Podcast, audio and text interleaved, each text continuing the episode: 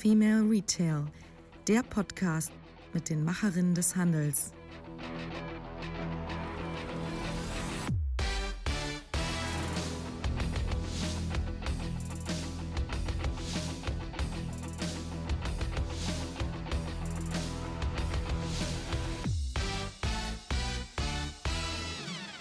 Ja, hallo und Servus, liebe digitalen Vorreiterinnen und Vorreiter da draußen im Handel. Mein Name ist Marilyn Repp. Ich beschäftige mich mit Innovation und Digitalisierung im Handel. Und diejenigen unter euch, die schon einen Online-Shop haben oder insgesamt Online-Vertrieb äh, machen, die wissen, es ist ein Riesenproblem. Die Leute schicken zu einem hohen Prozentsatz die Waren wieder zurück. Und damit muss natürlich umgegangen werden. Das ist nicht nur äh, logistisch eine große Leistung, das ist nicht nur von den Systemen und vom Kundenservice her eine große Leistung, denn das muss ja alles bearbeitet werden, sondern das Ganze drückt auf, auch, auch auf unsere CO2-Bilanz. Und um das Ganze in Zukunft in den Griff zu bekommen, gibt es schon heute richtig schlaue Technologien, die eben jetzt nur noch Anwendung finden müssen. Und ich habe heute zu Gast eine Spezialistin, eine Gründerin, Jacqueline Yildirim. Sie hat ein Startup gegründet, das die Retourenquote im Onlinehandel, vor allem im Schuh-Onlinehandel, reduzieren soll. Ja, und es geht im Podcast nicht nur darum, sondern auch um wirklich größere Ziele, wie zum Beispiel das hier. Und da sehe ich auch ein wenig das Ende von Fast Fashion eingeläutet. Und jetzt wünsche ich euch ganz viel Spaß beim Podcast. Hallo und herzlich willkommen hier zu einer neuen Ausgabe des Female Retail Podcast. Heute mit der Jacqueline Yildirim. Ja, Jacqueline, ähm, stell dich gerne mal kurz vor. Du hast ein innovatives KI-Startup gegründet und hast damit aber auch noch ganz viel mehr vor. Es geht um das Thema Retourenquote heute. Retourenquote im Fashionhandel. Du möchtest das mit deiner Lösung revolutionieren. Und äh, deswegen die Frage an dich. Stell dich einfach mal ganz kurz vor. Woher kommst du und was machst du? Sehr gerne. Äh, mein Name ist Jacqueline Hilderim. Ich habe ähm, ganz klassisch BWL studiert und bin direkt danach zu der SAP AG in Waldorf und war in unterschiedlichen Positionen dort. Angefangen habe ich tatsächlich in der Produktentwicklung und Programmierung. Und zuletzt war ich im Vertrieb für mobile und cloudbasierte Lösungen, als ich mich im Jahr 2016 mit der Idee von einer eigenen Schuhmarke selbstständig gemacht habe, die da hieß Jack. Und Jack-Schuhe sollten schön und bequem sein. Aber ich wollte sie nur online verkaufen. Und dabei habe ich damals wohl was ganz Wesentliches übersehen. Die hohe Retourenquote von bis zu 50 Prozent und mehr. Und das hat äh, mir damals ähm, in meinem Start-up ein großes Problem bereitet, weil das war nicht finanziert, dafür war kein Working Capital vorgesehen. Und ähm, aber nicht nur das, sondern auch mein Interesse, warum gibt es da noch nichts? Kann man das anders machen? Hat mich wieder zu meinem ehemaligen Arbeitgeber geführt. Und ähm, da habe ich angefragt, ob man denn das, was ich, was mir so vorschwebte, und zwar ein Selfie meines Fußes zu machen, und äh, dann sagt mir die Software, was für eine Größe ich von dem schönen Schuh brauche. Damit bin ich zur SAP und äh, habe das mit ein, zwei Freunden dort beleuchtet und man hat damals mir angeboten, in ein sogenanntes Startup-Programm, das hieß damals SAP HANA Startup-Programm aufzunehmen und dort haben wir unseren ersten Prototypen gemacht. Dann ähm, ging es zur Finanzierung und bis wir dann äh, schlussendlich Ende 2018 anfangen konnten, Spot Size, so heißt die Lösung äh, zu programmieren und zu entwickeln, hat es dann doch noch äh, fast über ein Jahr gedauert. Okay, also äh, steckt die SAP da noch mit drin. Das war mir jetzt so gar nicht klar. In dem Sinne, dass wir hier in dem Startup-Programm waren, aber auch, dass wir SAPs Technologie auch mhm. genutzt haben. Wir sind also doppelgleisig gefahren. Wir haben die SAP HANA Cloud Plattform benutzt, als auch äh, SpotSize auf der Google Cloud, sodass Kunden auch die Wahl haben können, wenn man zum Beispiel SAP-Kunde ist und die gesamte Suite schon auf SAP fährt, wäre das natürlich ganz schön, auch Spot Size in der SAP Cloud zu fahren. So war der Gedanke. Verstehe, ja. Und, ähm, du hast das Problem jetzt schon so ein bisschen ummalt, umrissen, nämlich das ganze Thema Schuhgrößen und, ähm, sage ich mal, größenbedingte Retouren im Online-Schuhhandel. Und warum ist das jetzt ein spezielles Problem? Ist das ähm, so schwierig, einen Fußabdruck zu nehmen und dann individuelle äh, Größenempfehlungen auszusprechen? Ist das komplex? Eigentlich ist das gar nicht komplex, denn es gibt ja Standardgrößen für EU, für UK und US. Das sagt dir bestimmt etwas. Das Problem ist aber, dass die Hersteller für sich ihre eigene Größe 38 definieren und diese in den Abmaßen, Länge, Höhe, Breite etc. etwas anders ähm, bauen als ein anderer Hersteller. Das heißt, man hält sich nicht 100 Prozent an diese Größenangaben. Aber auch verschiedene Materialien und Schuhformen kommen dazu und das äh, bedingt natürlich dann auch andere Größen, wenn man zum Beispiel darüber nachdenkt, dass man ein Adidas-Sneaker in der Größe 38 äh, kauft und dann wechseln möchte zu Nike und davon ausgeht, dass das auch eine 38 sein könnte, da, das ist heute eher ein Glücksfall. Ja, und wie adressiert ihr jetzt dieses Thema mit eurer Lösung? Also was ist daran äh, besonders und wie funktioniert das genau? Muss ich dann äh, irgendwie selbst einen Fußabdruck zu Hause nehmen und den abzeichnen oder mache ich das über, über Smartphone? Wie funktioniert das? Also es ist eigentlich ganz einfach. Der Nutzer, also der Konsument, scannt seinen Fuß mit seinem Mobiltelefon. Das geschieht technisch, ohne dass er das mitbekommt, mit Hilfe von äh, sogenannten Tiefensensoren oder einem LiDAR-Sensor, der in dem Smartphone integriert ist, sowie einer ausgeklügelten KI, um den Fuß im 3D-Raum zu erkennen. So entsteht der digitale Zwilling des Fußes. Das heißt, ja, eine, eine Kopie meines Fußes. Ja? Mit diesem digitalen Zwilling kann nun das Spot-Size-System den Fuß exakt vermessen und mit allen verfügbaren Schuhdaten vergleichen. Der Algorithmus errechnet die beste Passform, indem er die Maße des realen Fußes mit den Tausenden von realen Produktdaten aus dem Shop abgleicht. Um dann die richtige Größe zu finden, wird der digitale Zwilling in Echtzeit abgeglichen. Das ist ganz wichtig. Das heißt, in nur wenigen Sekunden, ohne dass der Kunde Daten eingeben muss und auf weitere Anweisungen oder E-Mail-Benachrichtigungen warten muss, erhält er seine Größenempfehlung. Alles nahtlos integriert in der mobilen Shopping-App sozusagen. Also grundsätzlich finde ich, klingt dieser ganze Vorgang nicht so schwierig und nicht so komplex. Ich frage mich ehrlich gesagt immer, warum gibt es das noch nicht für eine breite Kundschaft im Web? Weil ähm, ich glaube, ich habe jetzt hier äh, in der Vorrecherche gesehen, im Fashion-Bereich, glaube ich, 50 Prozent Retourenquote herrscht. 60 Prozent davon sind, weil die Größe nicht passt. Ne? Das ist jetzt der Fashion-Bereich im Allgemeinen und äh, gar nicht so sehr der Schuhbereich. Im Schuhbereich hast du mir mal erzählt, äh, wäre das noch höher, diese Retourenquote? Ne? Zumindest ja. in, deinem, in deiner Erfahrung war es noch höher. Wie viel Prozent waren das? Das ist bis zu 70 und mehr Prozent Wahnsinn. der Retouren bei Schuhen sind aufgrund der falschen Größe. Und man bedenke einfach, dass die Retouren jetzt nicht nur die Marge im Onlinehandel belasten, vielmehr verschmutzen sie ja unsere mhm. Umwelt und sind auch für eine ganze Menge von CO2-Ausstoß verantwortlich. Warum ist es so komplex, ähm, dieses Thema irgendwie mal mit einer, sagen wir einfach mal, mit einer DIN-Norm anzugehen? Warum ist das immer noch so, warum variieren die Schuhgrößen immer noch so sehr? Ich verstehe das nicht. Ja, das äh, liegt in der Historie der Fashion-Industrie insgesamt, aber im Besonderen der Schuhindustrie, weil nämlich ähm, das eine gewachsene Produktionsstruktur ist. Denn ähm, die Hersteller haben ihre Leisten, die sind meistens äh, fix und auf diesen Leisten, die man dann variiert für die neue Saison mit einem neuen Design, mit einem etwas längeren äh, Spitze des Schuhs, Fuß oder einem anderen Absatz.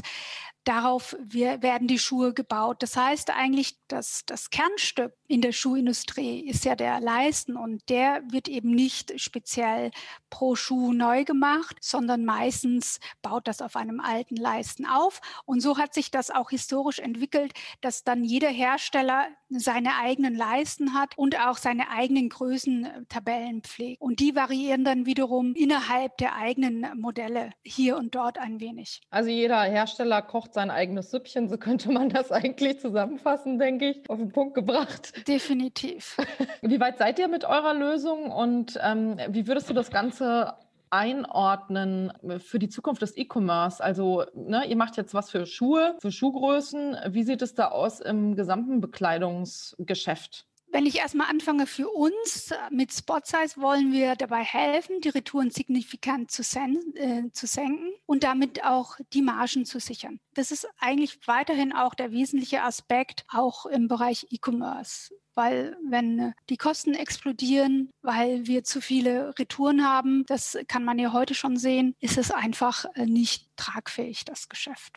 Eine Studie hat auch gezeigt, dass der E-Commerce immer weiter wächst. Und in 2030 circa 80 Prozent der Schuhe und äh, Bekleidung online gekauft wird. Heute sind es ja circa 15 bis 20 Prozent, auch ein bisschen beschleunigt durch Corona, habe ich den Eindruck. Aber das soll ja sich genau umdrehen. Und da ist mir auch ähm, wichtig zu erwähnen, dass man da auch den Klimaaspekt sehen soll, wo wir mit Spot Size auch einen Beitrag dazu beitragen wollen. Denn durch die Vermeidung von Retouren wird auch der CO2-Ausstoß Ausstoß verringert verringert, Verpackung und Müll vermieden. Und das kommt ja schlussendlich dem gesamten Planeten zu, äh, zugute.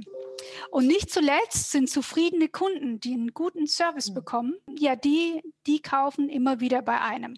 Das ist nicht weniger bedeutsam im E-Commerce, da die Kunden in der digitalen Welt viel, viel schneller zu einem anderen Anbieter wechseln können. Ja, und wie ist das dann in Zukunft, wenn ich einkaufe, sagen wir mal äh, so in 10, 15 Jahren, wenn das alles komplett ausgereift ist, habe ich dann einen digitalen Avatar von mir selbst als, ne, also von meinem Körper quasi, der dann immer wieder abgerufen wird, wenn ich online shoppe? Das ist, in, das ist durchaus denkbar. Ich denke, dieses Touch and Try, was wir aus dem Geschäft kennen, wird sich mit Hilfe von Technologien wie Augmented Reality, Virtual Reality, Artificial Intelligence hin zum digitalen Point of Sales verlagern. Was ich damit meine, sind neue Einkaufstrend, die wir schon aus China und USA zu uns rüberschwappen sehen, wie zum Beispiel das Live-Shopping aber auch immer mehr Virtual Try-On und AR-Services wie zum Beispiel auch Spot Size, aber auch 3D-Content-Anbieter, die hier in diesem neuen Sog der Technologien und des neuen E-Commerce äh, schon da sind und sich aufgestellt haben. All das hat äh, sich zuletzt nicht nur durch die globale Pan Pandemie beschleunigt und kommt jetzt auch so ein bisschen mehr an die großen Unternehmen dran und viele sehen, wo die Reise jetzt langsam hingehen muss. Also wirklich auch muss, weil aus meinem Verständnis heraus und äh, seit 2016 in der Schuhbranche äh, unterwegs, kann ich sagen, dass die Fashionindustrie zusammen mit der Schuhindustrie die Industrien sind, die vor einer großen Konsolidierung stehen und auch vor einer sehr, sehr großen digitalen Transformation. Des Weiteren denke ich auch, dass in Zukunft Menschen im Internet genau da kaufen werden, wo sie gerade die Werbung sehen und das Produkt finden. Zum Beispiel auf Instagram. Das nennt man jetzt ähm, auch oder diesen Trend Social Commerce. Da ist es nicht mehr erforderlich, in den jeweiligen Webshop zu wechseln. Das Geschäft wird also auf der Social Commerce Plattform, also am Point of Information, würde ich sagen, abgeschlossen. Und ich sehe da schon Aktivitäten von den Großen, wie zum Beispiel Facebook, Instagram, aber auch Snap, die hier an spannenden Lösungsansätzen arbeiten. Und einiges kann man ja bereits anwenden, zum Beispiel, dass man jetzt schon das Produkt, das auf Instagram beworben werden wird, auch direkt kaufen kann. Und einen sehr, sehr wesentlichen Aspekt, warum auch diese Technologien höchstwahrscheinlich so in der Art oder so ähnlich, wie ich das jetzt formuliert habe, auch kommen werden, ist, dass die Kunden immer mehr nach nachhaltigen Produkten nachfragen und auch inzwischen bereit sind, dafür mehr zu bezahlen.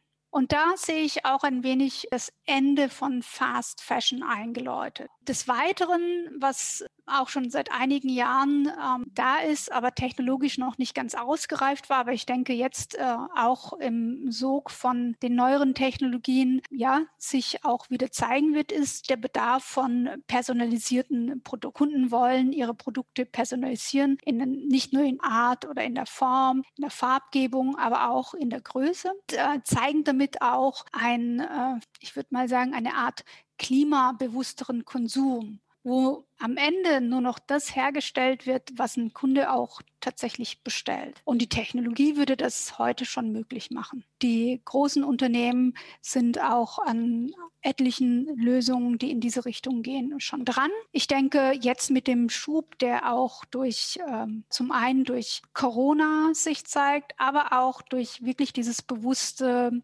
Konsumverhalten, das sich zeigt von ganz, ganz mhm. vielen äh, Menschen. Das wird genau diese Richtung nochmal befeuern. Ja, also du malst eine rosige Zukunft des Commerce im Fashion-Bereich, also nicht nur nachhaltiger, sondern eben auch passgenauer, individualisierter, ohne Retourenquoten. Das klingt echt wunderbar.